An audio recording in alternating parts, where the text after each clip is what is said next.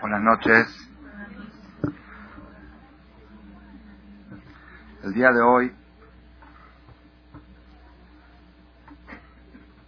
miércoles, entramos en la sexta semana del Homer.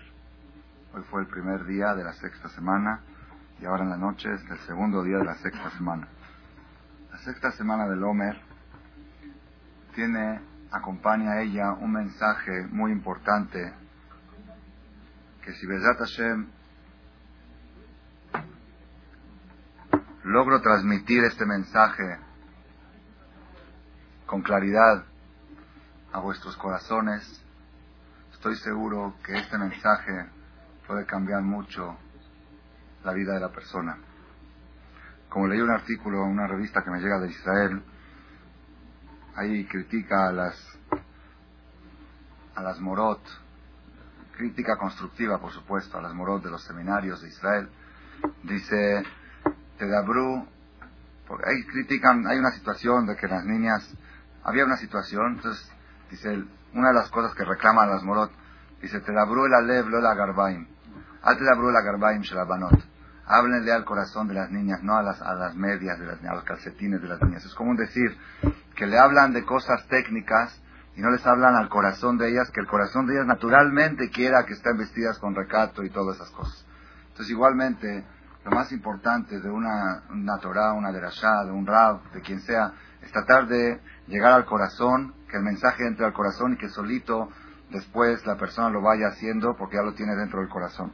Por eso digo, este mensaje es que hay, ojalá que Hashem Baraj logre llegar a los corazones y si no logra, cada quien que agarre el mensaje y que lo meta en el corazón. Como dice la Torah, en el Shema decimos, serán estas palabras, dice Boreolam, serán estas palabras que yo les ordeno hoy, la Torah, al levabeja, que estén sobre tus corazones. Pregunta al Admur de Kotzk, dice, sobre el corazón, no, dentro del corazón.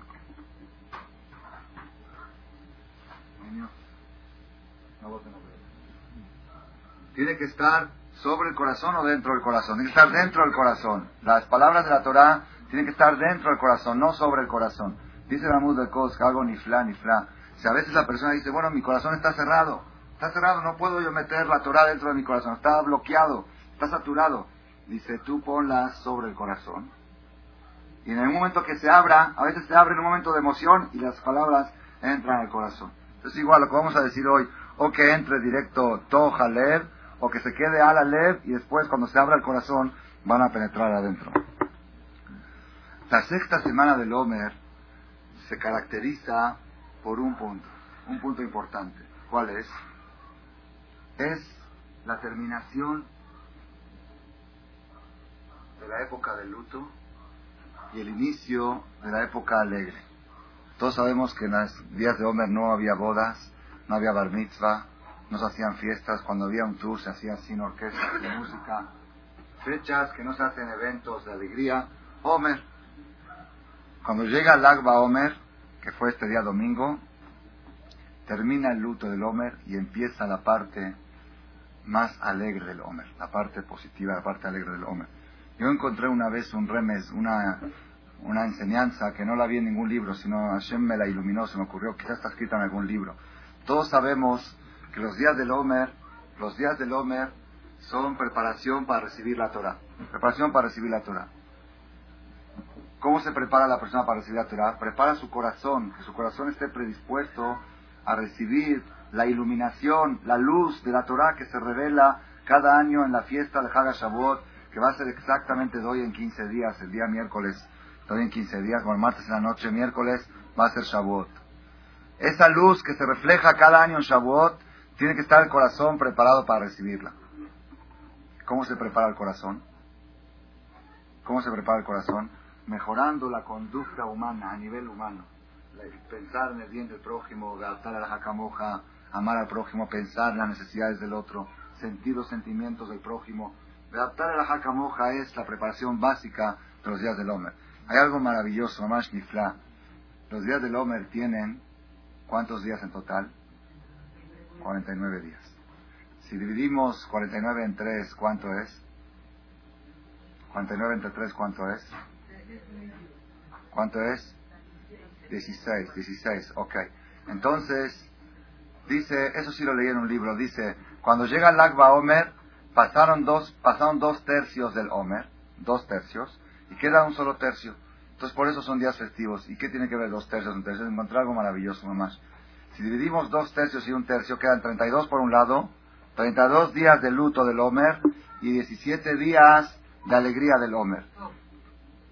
32 que es Lev. Y 17 que es Tov. Lev Tov suma 49. ¿Qué quiere decir? Lev, corazón, todos tienen. Lev todos tienen. Pero Barminá corazón de piedra, corazón de hierro, corazón de fierro. No, no. Corazón también los perros tienen. Los, leones también tienen corazón. Las bestias también tienen.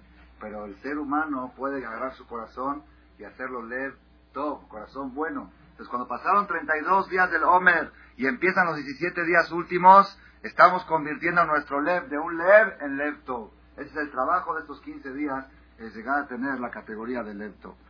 Por eso digo, una de las cosas que caracteriza la sexta semana del Homer es la culminación, la terminación de la fecha de luto y el inicio de la, etapa positiva, la, la, etapa alegre del Homer. Si hay boda, si hay fiesta, si hay música, si hay alegría, preparándonos para recibir la Torah. Aquí dice la Gemara, el Masejet Megillah, dice así.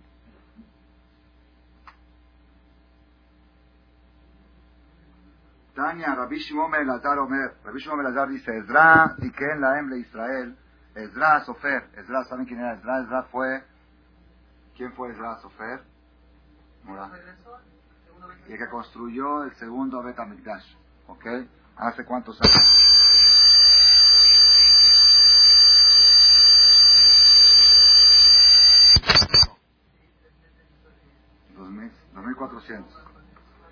Pues más dos mil cuatrocientos años aproximadamente.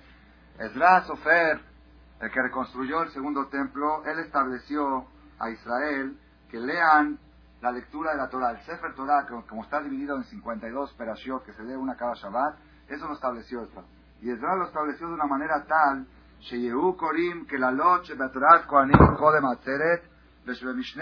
Kodem En la Torah hay dos perashiot, dos perashiot de la Torah, partes de la Torah, que son las más duras de toda la Torah, las más difíciles, más duras. Que la Torah dice con claridad, si se van a portar bien, va a venir todo lo bueno.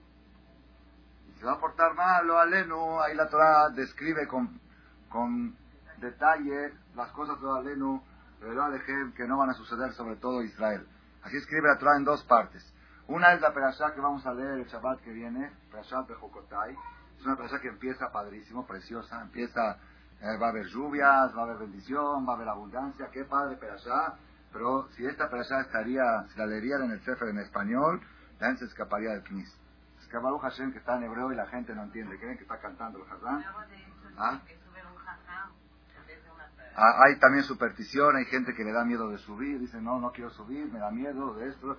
siempre sube, no, o el jajam sube, o el mismo que lee el Sefer, o sube el que invita, el que siempre invita a todos a subir al Sefer, para que no piense que lo está invitando Marminan a las maldiciones. Entonces él mismo se invita a sí mismo sin invitación, él agarra y sube al Sefer. Es una frase que cuando el que entiende la traducción se pone pálido, pálido, más que pálido. Cada año que la oigo me pongo así, me, mamás me, pongo blanco. Esa es una perashá. Y la otra es la perashá de Kitabo, que está mucho más al final del Sefer Torah, que también habla durísimo. También dice, si van a ir bien, todo lo bueno, lo bueno viene con abundancia, y cuando llega Barminan, si es que no van a respetar, viene durísimo. Son perashot muy, muy duras, las únicas perashot tan así, duras, de veras duras, duras de la Torah. Una vez me acuerdo, una, una persona, un Baal un señor muy preparado, me dijo, dice, después de que ya empezó a acercarse a la religión, todo dice, ah, tengo una pregunta, ¿nuestra religión es de amor o es de temor? Dice, porque las otras religiones hablan siempre de piedad, misericordia, de amor y estas cosas. ¿Sí? ¿Qué, ¿Cuál es nuestra religión? pues la verdad nuestra religión, ¿quiere que le diga la verdad o quiere que le dé vueltas? No, dígame la verdad. La verdad hay las dos cosas. En nuestra religión están las dos cosas. Está el amor. ¿Sí? Y el respaldo del amor es el temor. Es como una persona que recibe la cuenta telefónica, recibe el recibo telefónico. ¿Y qué dice? Evite la suspensión, pague antes de. ¿Eso qué es amor o temor? Va a quejarse a teléfonos de México. A mí no me amenacen. Ponga, paga antes de no me ponga evita la suspensión. ¿Sabes qué? Págalo por lo que quieras, pero que sepas que si no lo pagas hay suspensión. Tienes que tener ese respaldo. Y si la persona... Niño, molesta. Si la persona no recibiría en el recibo evite la suspensión, si el recibo diría sea honesto por amor a Teléfonos de México y a la patria y por agradecimiento a todos los servicios que le damos, pague antes de... ¿Qué pasa? ¿Qué pasaría? Ayer me pasó. Ayer, por equivocación, el chofer estacionó el coche en un lugar que no debía estacionar y le pusieron un reporte. Reporte, le pusieron una tarjeta verde en el este. Entonces veo, veo la tarjeta y pues estoy revisando. Dice que tiene que ir a pagar a esto y no dice amenaza. No dice y si no algo, no dice nada. ¿Dónde está la tarjeta? Está en el bote de basura. Sí, pues, que, que, esperen que vaya a pagar. ¿Qué va a pagar? ¿Quién va a pagar? Así es la persona. Lamentablemente, todo lo que hacemos en la vida, todo lo hacemos bajo presión. Nada hacemos por amor. Todo lo hacemos. La mujer, ¿por qué prepara la comida de la cena a su marido? ¿Por qué lo prepara? Porque lo adora, lo quiere, está esperando que llegue para que cene, para que se sienta bien, jazito, todo el día trabajó. ¿Sí? Así sería, así debería de ser. Así es, lamentablemente, porque sabe que si no está preparada, la que le espera. O algo así, o que igual el hombre, ¿por qué llega temprano a su casa en la noche, no llega a las 11 de la noche? Porque Jazita, mi esposa, no me vio todo el día, me está esperando, estoy deseoso de ver a mi... Si llega media hora más tarde, se le fue toda la noche en pleitos. Entonces mejor, más te vale llegar temprano. lamentablemente, lamentablemente, yo dije una vez, si a mí me llegaran las boletas de teléfono diciendo, sea honesto y por amor y por agradecimiento al servicio que le hemos dado, pague antes de, el primer mes del entusiasmo lo iría a pagar, el primer mes. El segundo, quizá también. El tercero, pongo la boleta en el, eh, ¿cómo se llama? Donde se ponen este, los, los pendientes. No, los pendientes, los pendientes que uno tiene. Ya vieron que hay uno, dos y tres, ¿no? Según entonces lo pongo en el segundo. En el segundo digo, ahorita tengo cosas importantes que arreglar. Cuando arregle esto, con mucho gusto, voy a ser agradecido con Teléfonos México voy a pagar. Y luego se van aumentando cosas pendientes y agarro el recibo y lo pongo en la de abajo. Perdón, yo con Montona llega pesa, agarro eso y lo pongo en el cajón y se van a ir empolvando 20, 30 años. Y así es, lamentablemente, Dios quiere, Hashem quiere que la persona haga todas las cosas por amor, pero ese amor que esté respaldado por el temor. Yo me acuerdo cuando era el tiempo del pleito grande, del amor, el temor que empezaban a venir Jamín, que espantaban y que amenazaban y todas esas cosas, como 10, 12 años, y, y me acuerdo como ahora, como ahora, que la mesa directiva de una comunidad mandó una carta que no estamos de acuerdo con esos jamín que vienen, que asustan a la gente y que espantan y que esto y que lo otro. Después de 15 días, nomás algo increíble, después de 15 días recibo una carta en mi casa y dice, anunciamos que a partir de hoy las bodas tienen que empezar a horario. Y si no empiezan a horario, tienen que depositar 3 mil pesos. Hay multa, y no hay coro, y no hay servicio de esto, y no hay servicio del otro. Cinco multas al que empieza la boda más tarde. Así se le habla a la gente. Háblale con amor, dile, mira, Roja, tienes que saber respetar porque después viene otra boda y están esperando y el quinis tiene que haber y jacito dos niños del coro vienen y están ahí arriba y están esperando a que empiece entonces por respeto y por amor por amor a la comunidad ¿cómo cobran las comunidades la arija? ¿cómo cobran las deudas pendientes? ¿cómo? lo aleno, lo aleno, ¿cómo cobran? o en un entierro o en una alegría o para la silla de Kipur ¿Quieres? Si no, no hay silla Así se le habla. Así se le habla a la gente. Dile, mira la comunidad, Baruch Hashem, mira qué cosas bonitas está haciendo para la sociedad. Paga tu arija. Sin embargo, si fuera así, es, algo, es algo tremendo. Yo estuve una vez en un hospital, Leno, cuando había fallecido una persona, estuve presente en el fallecimiento, y los familiares, gente muy alejada del judaísmo, pero pertenecen a una comunidad, y los familiares, pues lo primero que hicieron hablar a la comunidad que le manden el servicio. Entonces el, el de la Hebra que estaba comunicándose del hospital a la comunidad, les preguntó a los hijos, no tiene ningún pendiente, ¿verdad? Dijo, no, no, no, ningún pendiente. A los cinco minutos suena el teléfono. A los cinco minutos suena el teléfono de la comunidad y dicen, uno, uno de los hijos debe 20 mil pesos, otro debe 10 mil, otro debe esto, hasta que no liquide no hay, no hay entierro. ¿Cómo encima del sufrimiento del tal, que la mamá está muerta y esto lo otro, encima de eso? Ok, le damos un cheque. No, efectivo. No aceptan cheque. Porque creo que ya hubo una vez alguien que dio un cheque que no tenía fondos y se burló de la comunidad. Entonces ya no aceptan tiene que venir con dinero. Es dinero efectivo. Tengo que ir yo ahorita al banco a sacar para poder enterrar a mi mamá. Ni modo.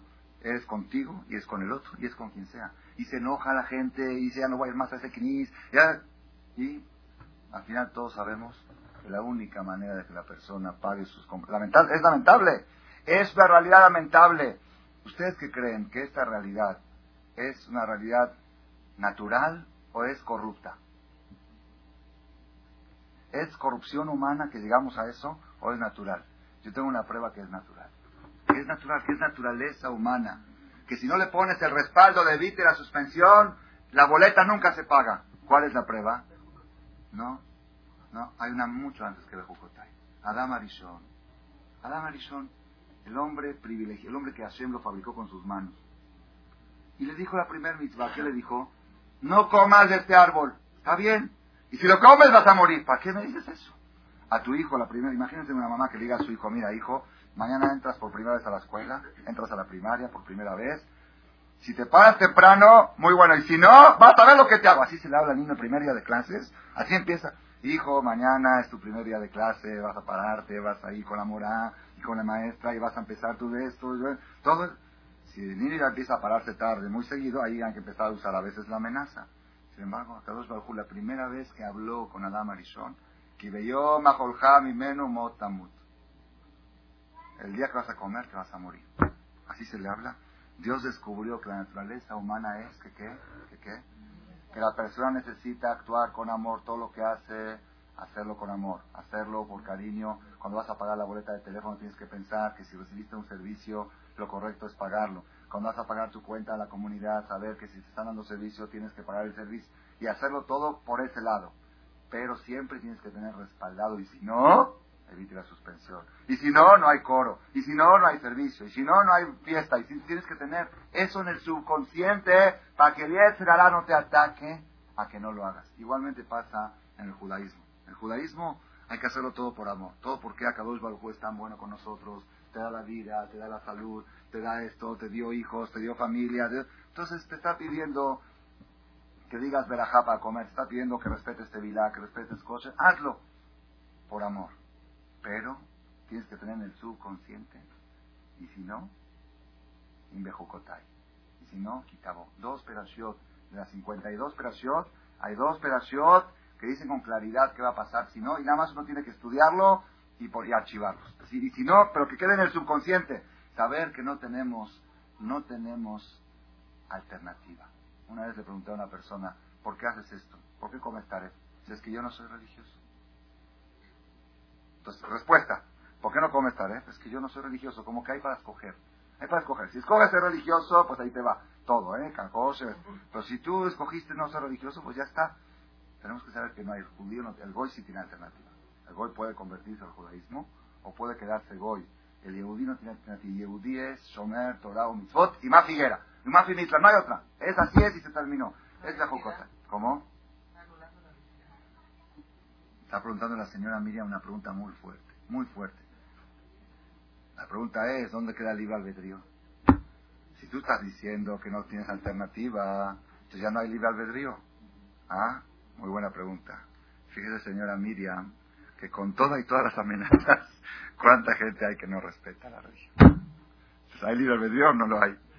estamos viendo que con todo y todo todavía queda libre albedrío. Si fuera como usted dice, tendría que ser natural de que, de que todo el mundo sea Shomer Torah Mitzvot. Sin embargo, el porcentaje que respetan es muy pequeño, a pesar de todos los evita suspensión que la Torah escribió en la Torah, la gente todavía se da el lujo de no respetar la palabra de Dios. Así que el libre albedrío está ultra vigente. ¿Ok? Bueno, seguimos entonces, dice la Gemara, esta perashá, antes de seguir, antes que se me olvide, vamos a cumplir una mitzvah de la Torah. 50 pesos dobladitos se encontraron en el piso. ¿A quién le corresponde? ok, que le corresponde que lo recoja aquí. A Shabbat. Simán. Ah, ok, me equivoqué, dije que estaban dobladitos. Me pusieron aquí que tenía que decir encontré y tenían que dar el simán que estaban doblados. Ok. Ah, no, el que está seguro que es de él, que lo recoja. Ok. Dice la Gemara, ¿por qué motivo, por qué motivo leemos, por qué motivo leemos la perashá esta que vamos a leer ahora? En esta fecha y no en otra fecha. ¿Y por qué la perashá Kitabó, la perashá última del Sefer, se lee en aquella fecha, Dafka? ¿Por qué está colocado, acomodado de tal manera? Dice el Talmud así. Esdra le Israel. Esdra estableció a Israel que lean estas perashot en estas fechas. ¿Por qué? ¿Por qué? Que la noche Torah con las maldiciones que están en Torah Kohanim. Torah Kohanim es el libro levítico, Vaikra. Kodem Atzeret, antes de Shavuot. Mishne Torah y las que están en Sefer de Barim. Kodem Rosh Hashanah. ¿Por qué motivo? Maitama. Ama la Valle. De Shetichle Hashanah de Kilelotea. Para que termine el año y sus maldiciones. Tichle Shana Kilelotea. Que termine. Así empezamos en Roshaná. ¿Cómo empieza la noche de Roshaná? Ajot Ketana que termine el año y sus maldiciones. Pregunta la Gemara, está bien, las que leemos en Devarim, que de Shana Bekilotea es fin de año, se lee Kitabó, Era Shebetorat Koanim, las que vamos a leer esta semana, Atu Atzeret, Rosh Hashanah, y acaso Shavuot, ¿es Rosh Hashanah? Shavuot no Rosh Hashanah, fin de año es, está bien, la que leemos en Kitabó también, pero ¿por qué estas? Contesta la Gemara, y sí, Atzeret Name Roshana y también Shavuot se considera Roshana Vitnam, Ube Atzeret Alperota Ilan. La Gemara dice que hay cuatro Roshana, cuatro principios de año, y uno de ellos es Shavuot. Shavuot es principio de año para las frutas del árbol. Entonces por eso leemos la Perashá Bejukotai, la Perashá de las maldiciones, la leemos fin de año. Este Shabbat es el último Shabbat del año. El año del árbol, Perota Ilan, de los frutos del árbol, la fecha de la cosecha del árbol empieza en Shavuot. Entonces el año, el fin de año con los árboles es en Shavuot. Este, Shabbat es el último Shabbat y el próximo Shabbat ya empieza el año nuevo. Entonces por eso este Shabbat leemos la Perashá de Jukotai para que ya que termina el año, que acaben los problemas, que terminen las calamidades, que terminen todos todas las desgracias, que se acaben. Tichle Shana, que se acabe el año, Bekilerotea y sus maldiciones. Entonces estamos agarrando Rabotai. Por un lado, por un lado tenemos Lagba Omer, ¿Qué es la Omer? La Omer es la fecha que dejaron de morir los 24.000 alumnos de la Vía Kiva. Fue una desgracia muy grande, 24.000 jajamim, 24.000 alumnos en 32 días. Sale un promedio de 800 diarios, 800 entierros diarios. ¿Saben lo que es eso? Es tremendo. Entonces en Lagba Omer terminaron de morir y, dejaron de morir. Entonces, eso representa que terminan los problemas, que cesan las desgracias y los problemas. ¿Ok? Y este Shabbat vamos a leer la perashá de las maldiciones para decir que es fin de año y junto con el fin de año se terminan las maldiciones y empieza la verajá, empieza la bendición de Dios. Vamos a recibir la Torah, que es la fuente de todas las bendiciones. ¿Ok? 2000. El tiempo de Rabbi Akiva estuvo aproximadamente 1800 años en el tiempo, de los tiempos del segundo, en la destrucción. ¿De cuál? el segundo, pues 1700 más o menos. No, no, 2000 años. 2000 años, más o menos 800, 2000 años aproximadamente. ¿Ok? Rabotai, yo siempre sabía que el Agba Omer es la fecha en la cual dejaron de morir los alumnos de la Vía Akiva y por eso festejamos. Igual Hashem hicimos alegría en cada lugar, en cada knis. La alegría estuvo muy grande, hubo música, hubo emoción en cada lugar, Baruch Hashem, que siempre hay alegrías. Pero este año, este año aprendí un mensaje del Agua Omer que jamás en mi vida lo había estudiado y lo había aprendido. Algo más impresionante, impresionante. El Pri Hadash, es un libro muy grande, de un ramo muy grande, pregunta, ¿qué causa para festejar el Agua Omer? Ok, dejaron de morir. ¿Y por eso qué? ¿Por eso voy a festejar? Pues cada día que muere alguien, deja de morir un segundo si murió uno y no murieron dos, entonces vamos a festejar el día de la muerte de alguien, porque no murió un segundo. Tenemos que estar tristes por los 24.000 que murieron. No, festejamos ¿por qué? Porque ya, no, ya dejaron de morir. ¿Qué causa para fiesta es esa? Como que no, no entiende él para festejar que, que no murieron. Estamos 800 entierros diarios y ya un día ya no murieron, ¡oh! Hacemos fiesta. No, no se entiende, no tiene lógica. Entonces él dice algo en mamás, algo ni fla ni fla. Él dice así, mire, voy a leerles la quemará en Masejet Tibamot, una quemará maravillosa que yo la sabía, muchas veces la había estudiado, pero nunca deduje este mensaje. Dice la quemará así. Dice el, Pasuk en Eclesiastés en Coelet 11, dice, Baboker será eja. En la mañana siembra tu semilla. Pelaere y en la tarde alta nagia deja. No dejes de sembrar. Quien odea es de Ixar, porque tú no sabes cuál siembra va a ser mejor. Haze o Ze, la siembra matutina o la siembra vespertina. O quizá las dos juntas. La semilla que sembraste en la mañana junto con la de la tarde, quizá entre las dos van a dar un fruto perfecto. Entonces por eso no dejes de sembrar. Sembraste en la mañana, siembra en la tarde. ¿Qué quiere decir esto? Dice así. Rabbi Yoshua Omer, Rabbi Yoshua dice, Ayulo banim bealdutó, si trajo hijos en su juventud, y Yulo banim que traiga hijos en su vejez. ¿Por qué? Porque no sabe si los hijos de la mañana matutinos van a ser los mejores, o los hijos vespertinos van a ser los mejores, o quizás se van a complementar los dos, los hijos producto de la juventud y el producto de la edad más madura, más avanzada, esos dos hijos juntos van a formar una pareja ideal. Entonces no dejes de procrear mientras Hashem te dé la posibilidad. Esa es una explicación. Había Akiva Omer, Había Akiva dice otra explicación. Las dos reconoce la primera, pero aumenta otra explicación. La Torah Bealdutó, si estudió Torah en su juventud, la persona que estudió Torah en su juventud, Ilmó Torah que siga estudiando Torah también en su vejez. ¿Por qué? Porque no sabes si la Torah que estudiaste en la juventud va a ser más pura, más limpia, o la Torah de la vejez va a ser más pura, o las dos juntas se van a complementar una a la otra. Ayulo, Talmidim, Bealdutó, si él creó alumnos en su juventud, en su juventud, cuando era joven, un jajam joven, creó una yeshiva, hizo alumnos, y Yulo Talmidim Beziknuto, que también haga alumnos en su vejez. Shenemar, ¿dónde aprendemos? De este pasú. En la mañana siembra tu, semilla y en la tarde, en la tarde no dejes de sembrar. Entonces aquí tenemos dos explicaciones. Una es de traer hijos al mundo y otra es de procrear alumnos. Si tuviste alumnos en tu juventud, no dejes de hacer alumnos en tu vejez porque no sabes cuál de los dos alumnos van a ser los mejores, los de la juventud o los de la vejez, o quizá los dos van a complementar uno al otro. Dice la Gemara, Amru, acá viene la historia. Amru, Shenema Zugim Talmidim, Ayulo le había aquí 12.000 parejas de alumnos, tenía Rabbi Akiva 12.000 parejas, parejas quiere decir Jabrutot, porque en las yeshivot estudia en pareja. Migabat al antifrese, Kulam Metu Epere que todos murieron en una, etapa pequeña. Mi pene Sharon Aguka voz de porque no se respetaban mutuamente. De allá Olam Shamem, estaba el mundo desolado.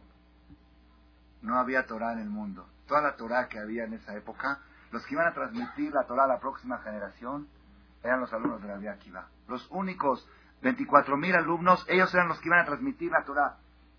De repente murieron en 32 días, el mundo estaba desolado. No había quien. Todos, no quedó ni uno. No había quien. Bueno, Rabbi Shimon Mario Ok, ahorita vamos a ver. Esperen, están en Ahorita vamos a ver si murió. Los 24.000, Kulam Metu.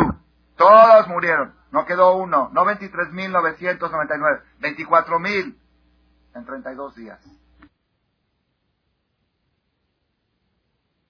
Gracias por su atención a este shiur del Rav Malech.